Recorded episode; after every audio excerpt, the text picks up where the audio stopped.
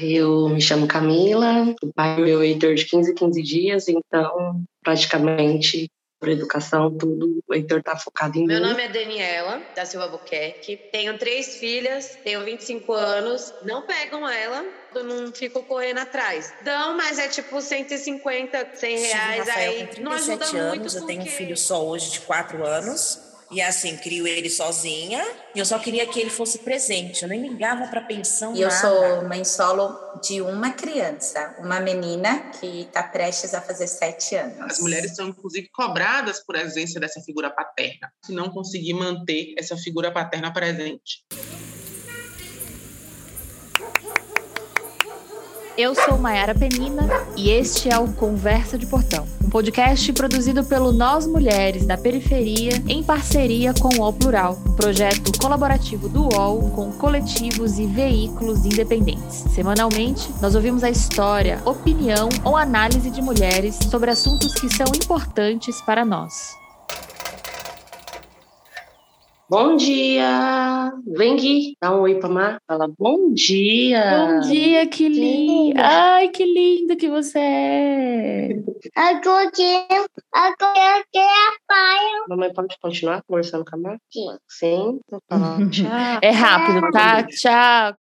Eu passei os últimos meses acompanhando a rotina da Camila, da Daniela, da Eric e da Thaís, para entender qual o impacto da pandemia de Covid-19 no desenvolvimento das crianças na primeira infância, nas crianças de até seis anos. Para mim, o melhor caminho para investigar isso foi de ouvir a história de quem cuida das crianças. E quem são? As mulheres, sabemos. E no Brasil, a maioria delas é mãe solo, ou seja, é responsável sozinha pelo cuidado e sustento de seus filhos. No Brasil, nós temos 11 milhões de mulheres em maternidade solo, que são responsáveis exclusivamente com pouco ou nenhum auxílio da outra parte, né, que deveria se implicar igualmente nesse processo. Então, o primeiro aspecto que eu vejo é isso: temos isso como construção social, e aí, por consequência, compulsoriamente, isso passa a ser uma carga delegada exclusivamente à mulher. Esta que você ouviu é a Thaís Cassapian. Ela é mãe solo, professora de educação de jovens e adultos em São Paulo e fundadora do Coletivo de Apoio à Maternidade Solo. Há mais de um ano, ela articula uma rede de voluntários que monta e distribui kits de doações para famílias chefiadas apenas por mulheres que moram em regiões periféricas da cidade de São Paulo. Se essa realidade já era difícil antes, com a pandemia piorou e muito. Um levantamento feito pela rede Nossa São Paulo em 2020 mostra que 33% das mulheres que moram na capital cuidam sozinhas de seus filhos. A elas cabe o papel de sustento financeiro e o de cuidado. Com a pandemia e sem a escola, cabe a elas também explicar o que estamos vivendo para as crianças. Por que tá lá o parque e eu não posso ir? Então ele acordava chorando, ele dormia chorando de estresse. Ele pergunta, tipo, e aí eu falo, filho, eu não tenho, eu tenho que explicar pra ele, mostro pra ele, ó, esse bichinho aqui tá dominando. Infelizmente não é só você que não vai pra escola, tem muita gente em casa. Como explicar o inexplicável? É assim que explica a técnica em enfermagem Camila Freires para o seu filho Heitor, de 4 anos. Se nem todas as crianças viveram o isolamento social do mesmo jeito, há pelo menos um denominador comum. Todas estiveram longe da escola e isto significa muito. O estudo Primeiríssima Infância, Interações na Pandemia, publicado pela Fundação Maria Cecília Souto Vidigal, em junho deste ano, indicou que 27% das crianças de 0 a 3 anos voltaram a ter comportamentos de quando eram mais novas na pandemia, segundo a percepção dos pais. Ele começou a fazer fono, a fala dele tá bem atrasada ainda. Agora a gente vai para o portão da Daniela Albuquerque, em Paraisópolis, na zona sul da cidade de São Paulo.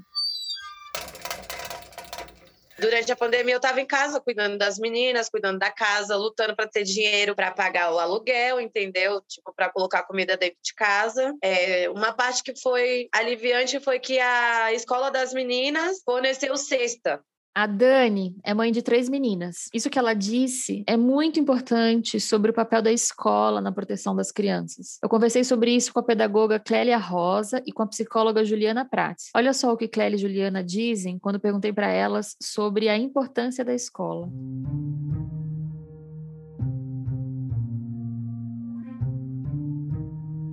Bom, acho que a primeira coisa importante da gente nunca esquecer é que educação é direito das crianças, né? Então, um direito constitucional já, enfim, garantido ali pela, pela nossa Constituição, é, depois reforçado, né, pelo Estatuto da Criança e do Adolescente. E a escola, ela proporciona para as crianças é, o direito à educação e também o direito a uma vida coletiva, o direito de aprender e de se desenvolver no encontro e no convívio com outras crianças e com outros adultos. Numa sociedade é, como a nossa, a escola ela é também né, lugar de ensino e aprendizagem, mas ela é também lugar de compartilhar a educação das crianças com todas as famílias. A escola não só funciona como espaço de escolarização, mas de segurança alimentar, de identificação de casos de violência. A escola é parte do sistema de garantia de direitos. A gente também não pode idealizar a instituição família. O maior número né, da incidência de violência é no ambiente doméstico. As crianças que sofrem violência sexual sofrem violência no ambiente doméstico. Então, a gente vulnerabiliza as crianças e a infância como um todo quando a gente retira a instituição escolar de cena. Para as mães e para as mães solo, isso é muito mais grave. Uma pesquisa de secretarias municipais de ensino concluiu que os alunos da educação infantil e dos primeiros anos do ensino fundamental foram os mais afetados por não irem à escola na pandemia.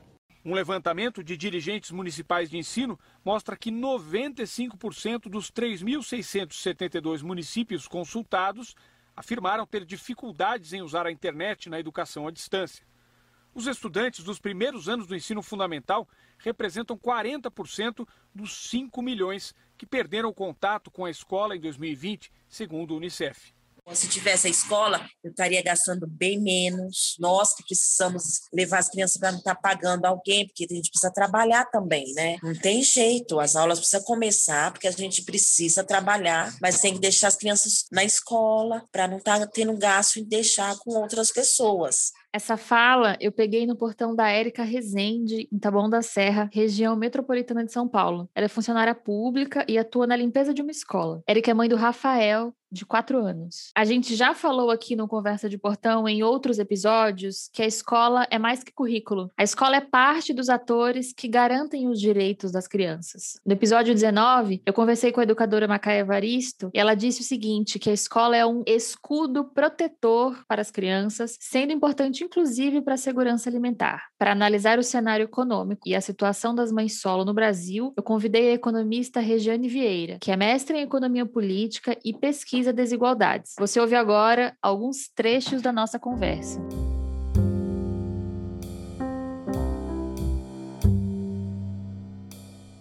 Regiane, qual cenário econômico a gente encontra no Brasil hoje e como as mulheres e as mulheres mães se encaixam nele?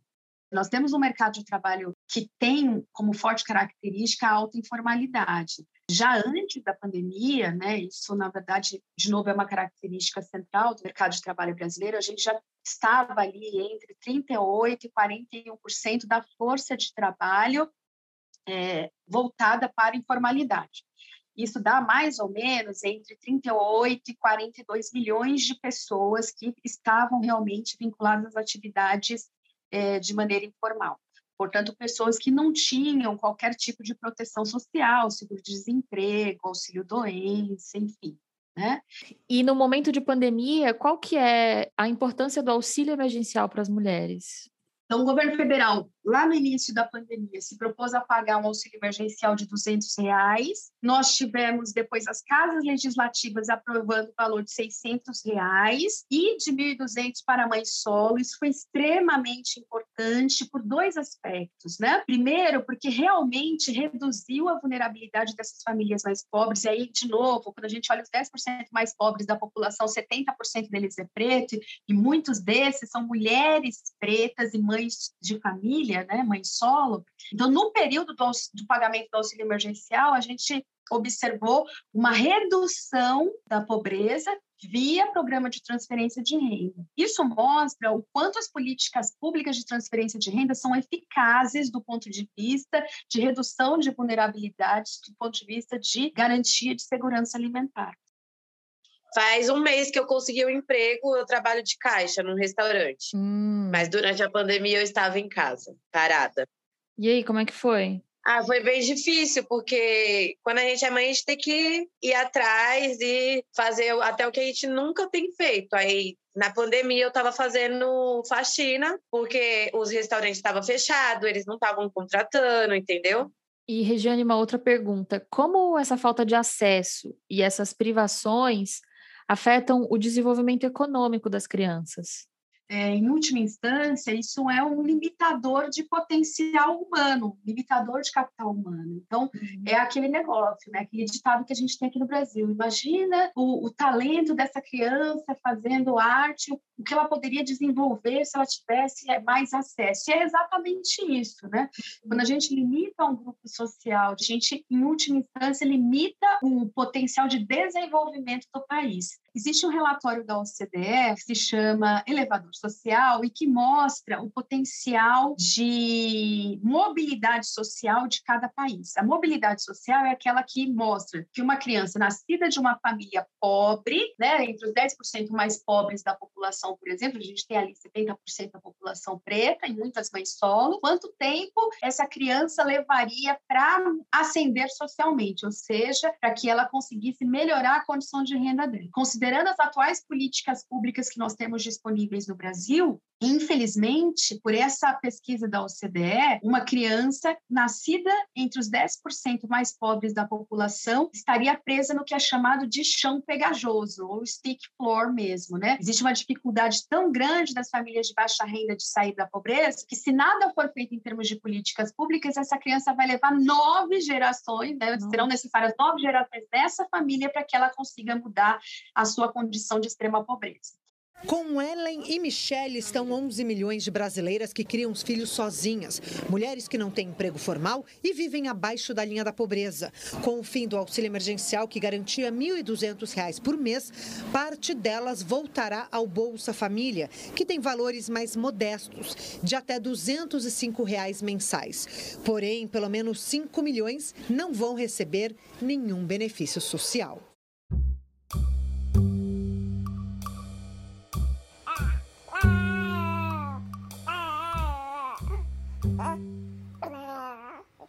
Lá no começo, eu falei da sobrecarga materna. É sobre esse peso que a gente vai falar agora, porque ele desencadeia uma série de questões com a saúde mental das mulheres e também das crianças. Eu costumo dizer aqui em casa, naqueles dias em que está muito corrido, que eu me sinto afogada. Imagina se sentir afogada, tendo que cuidar das crianças e da casa sozinha. E como será que ficam as crianças sentindo tudo isso? Só para marcar essas entrevistas foi uma dificuldade com todas, vai vendo.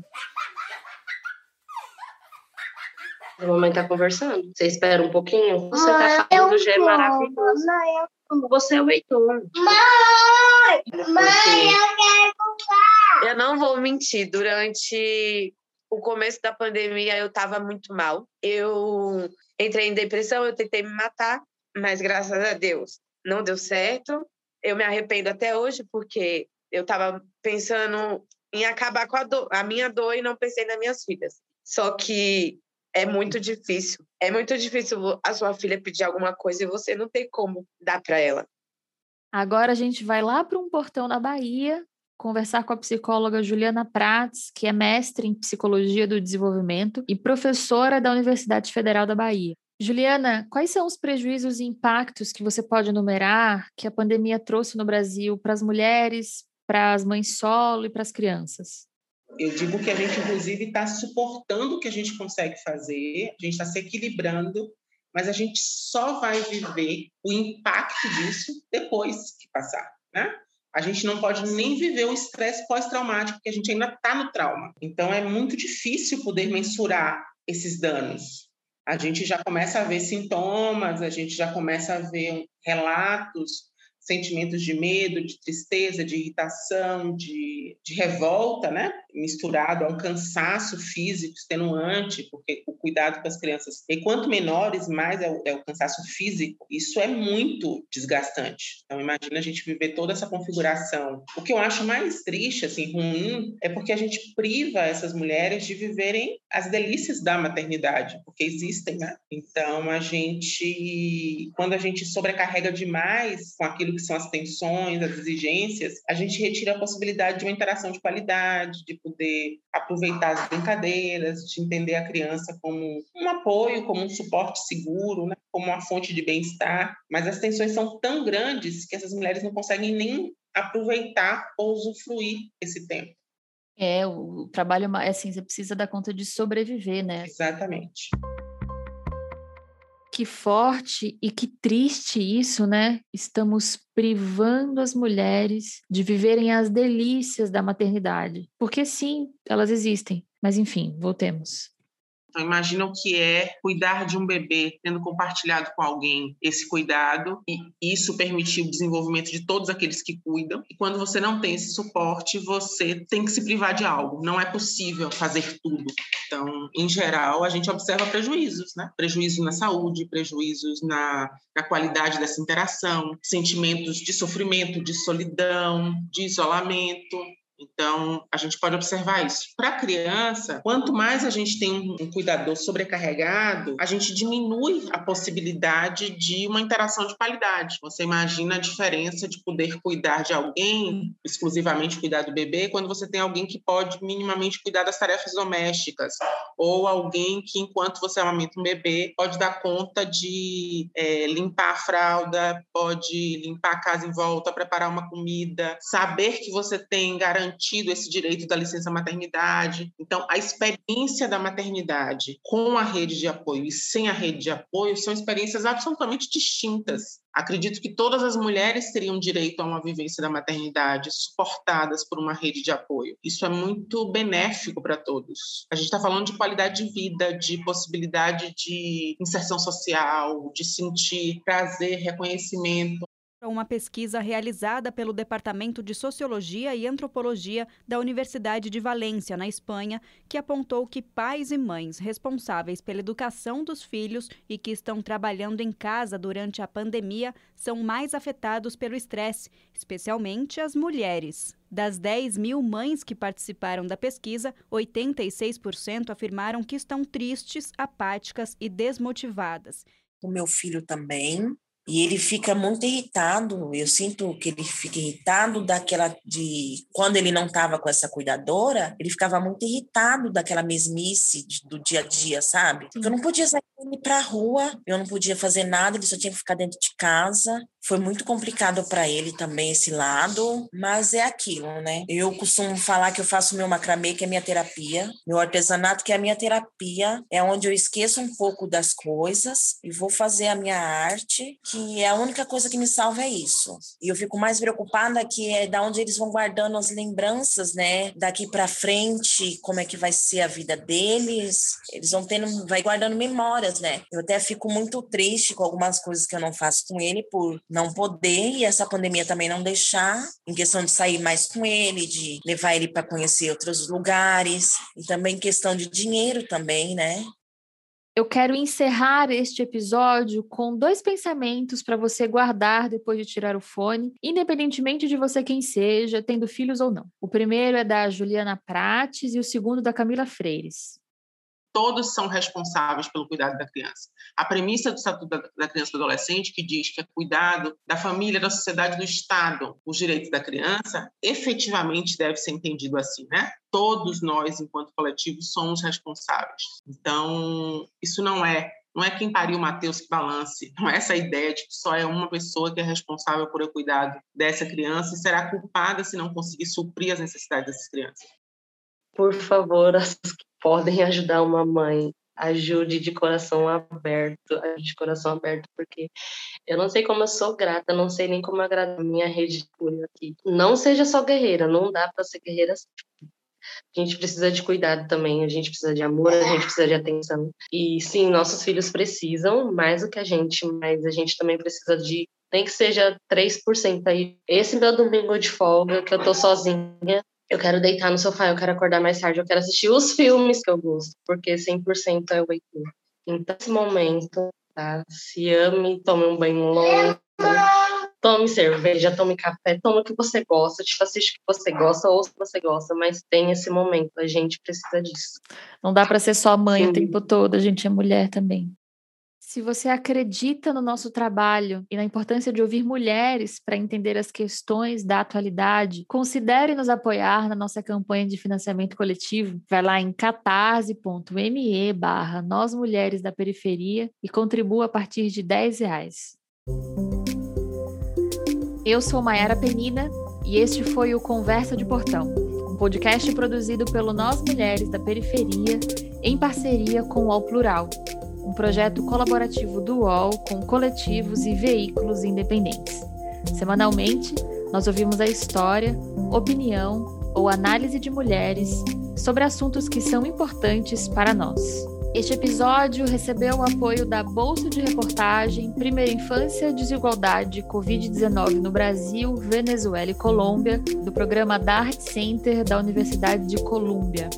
Você pode ouvir a gente no Spotify, Deezer, Google Podcasts e pro WhatsApp. É só se cadastrar na nossa lista de transmissão. Eu fiz a reportagem e o roteiro deste episódio com apoio da produção de Carol Moreno. A identidade sonora e a edição é de Trilhará. Neste episódio, utilizamos áudios de TV Globo, Rede TV e TV Bandeirantes. Hoje eu fico por aqui e até a nossa próxima conversa de portão.